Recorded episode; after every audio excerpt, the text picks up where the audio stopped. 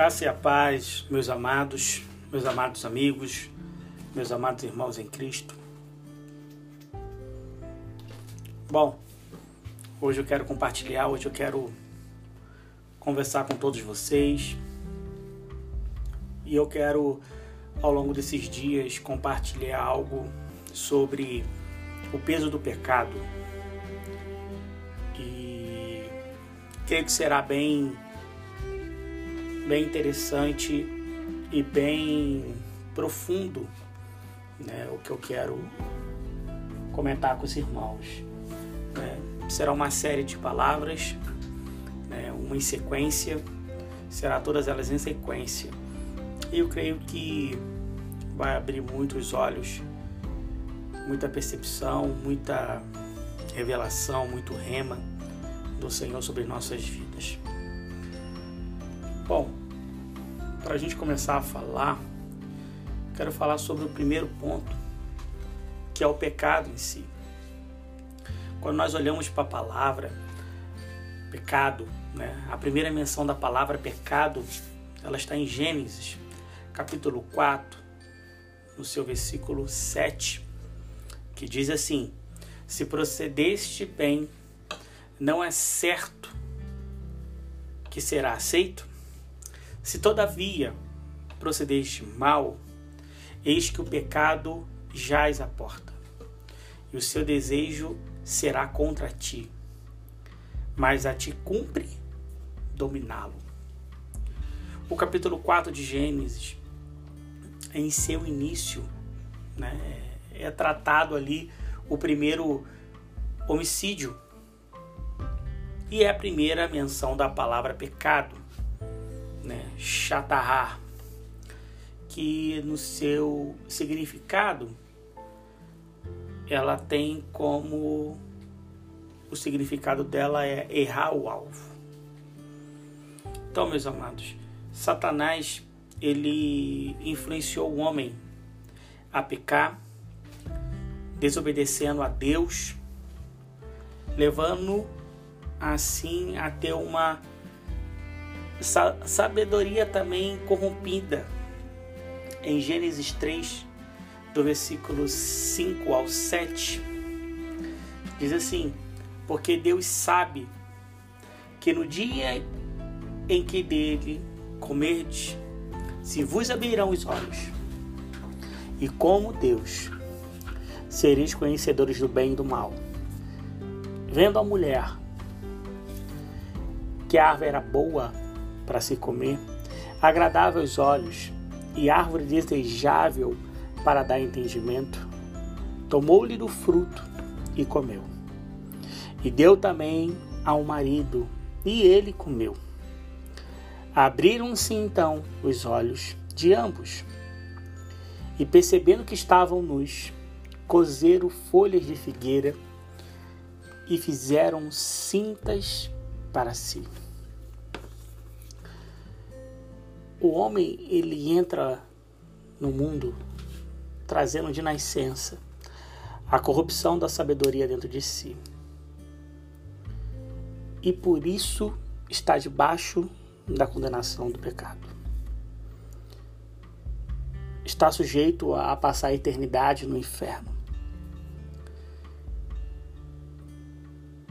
Mas em Romanos capítulo 5, no seu versículo 12, o apóstolo Paulo declara algo e diz assim: Portanto, assim como por um só homem entrou o pecado no mundo, e pelo pecado a morte, assim também a morte passou a todos os homens, porque todos pecaram.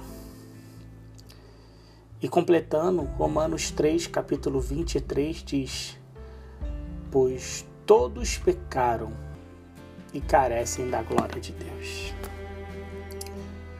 Bom, amados, o pecado afastou o homem do desfrute da árvore da vida, da árvore da vida eterna e da comunhão com Deus. Em Gênesis 3, versículo 22 e 24, é descrito, é declarado o real motivo do homem ser expulso do jardim. Vamos ler? Gênesis 3, versículo do 22 ao 24. Versículo 22 diz assim: Então disse o Senhor Deus: Eis que o homem se tornou como um de nós, conhecedor do bem e do mal. Assim, que não estenda a mão e tome também da árvore da vida e coma e viva eternamente. O Senhor Deus, por isso, lançou fora do jardim do Éden, a fim de lavrar a terra de que fora tomado, e expulso o homem, colocou querubins ao oriente do jardim do Éden, e refugiu de uma espada que se envolvia para guardar o caminho da árvore da vida. Bom, amados, nós temos um pai que olha seus filhos. A condição do homem após a queda era indesejada.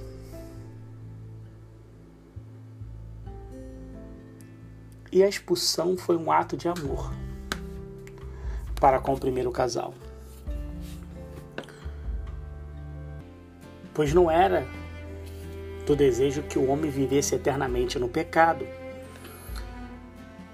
e sim começar um processo para se cumprir a palavra do Senhor dita em Gênesis 3,15, que diz assim: Porém, inimizade entre ti e a mulher, entre a tua descendência e o seu descendente.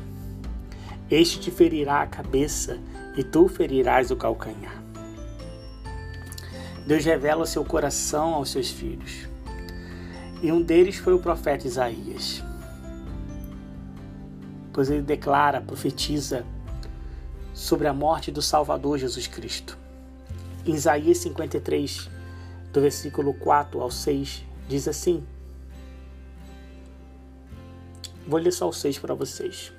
Certamente ele tomou sobre si as nossas enfermidades, e as nossas dores levou sobre si, e nós o reportamos por aflito, ferido de Deus e oprimido mas ele foi transpassado pelas nossas transgressões e moído pela nossa iniquidade. O castigo que nos traz paz estava sobre ele, e pelas suas pisaduras fomos sarados. Esse é o cumprimento da palavra de Deus em Gênesis para a serpente. O coração do profeta, profeta Isaías, estava inclinado ao do Pai para ter essa dimensão de tudo o que iria acontecer com o nosso Salvador Jesus Cristo. É como se o profeta Isaías fosse transportado no momento da crucificação, né? um rema, né? uma revelação que foi dada ao coração dele. Adão ele escolheu o seu, o seu Senhor a inclinar a sua vida para um desejo de ser igual a Deus, conhecedor do bem e do mal. Adão perdeu a compreensão, perdeu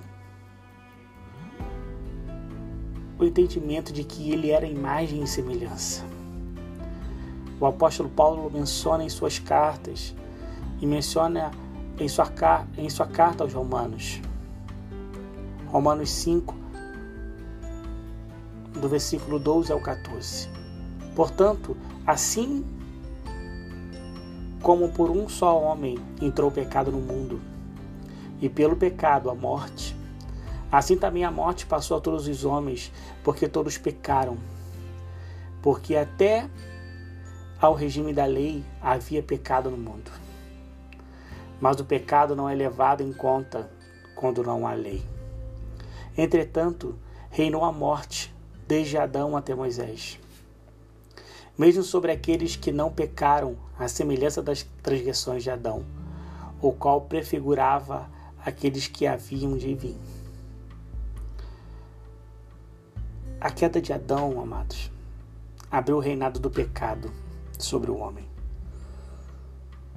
É um erro atribuir a consciência do pecado na lei, pois, pois o próprio apóstolo Paulo afirma: reinou a morte desde Adão até Moisés. A lei veio após, para auxiliar o mundo a compreender a sua natureza e como ela é pecaminosa. A lei é o caráter de Deus impresso em tábuas de pedra e assim demonstrar o quanto as ofensas são graves e direcionar o coração do homem para Deus, a fim de receber misericórdia e perdão. Amados, toda criança natural precisa de direcionamento. Assim também, as crianças na fé precisam ser orientadas à lei pois ela aponta para o caráter de Deus. Somos descendentes de Adão. E com isso foi e com isso nós garantimos a morte natural. Porém, meus amados, porém, todavia não é assim. O dom gratuito como a ofensa. Porque se pela ofensa de um só morreram muitos, muito mais a graça de Deus e o dom pela graça de um só homem, Jesus Cristo, foram abundantes sobre muitos. Amados, a palavra declara em alguns versículos e dão a entender que o pecado é um Senhor. E todo aquele que não nasceu em Cristo está servindo ao pecado por meio da natureza pecaminosa sem entendermos que o pecado é um senhor que cobra caro a sua servidão, assim teremos a verdadeira dimensão, o quanto é cobrado e pedido para quem serve esse reino. Que tem só um único objetivo: de arrastar o maior número de pessoas ao sofrimento eterno. Meus amados, fique com essa palavra. Fique com esse essa primeira parte. Virão outras. Amanhã eu compartilho uma outra parte. Mas pensem bem e analisem, meditem sobre essa palavra que eu compartilhei com vocês nessa noite. Amém, amados? Então todos fiquem na graça e na paz do nosso Senhor Jesus Cristo. Até uma próxima oportunidade de compartilhar verdades do alto com todos vocês.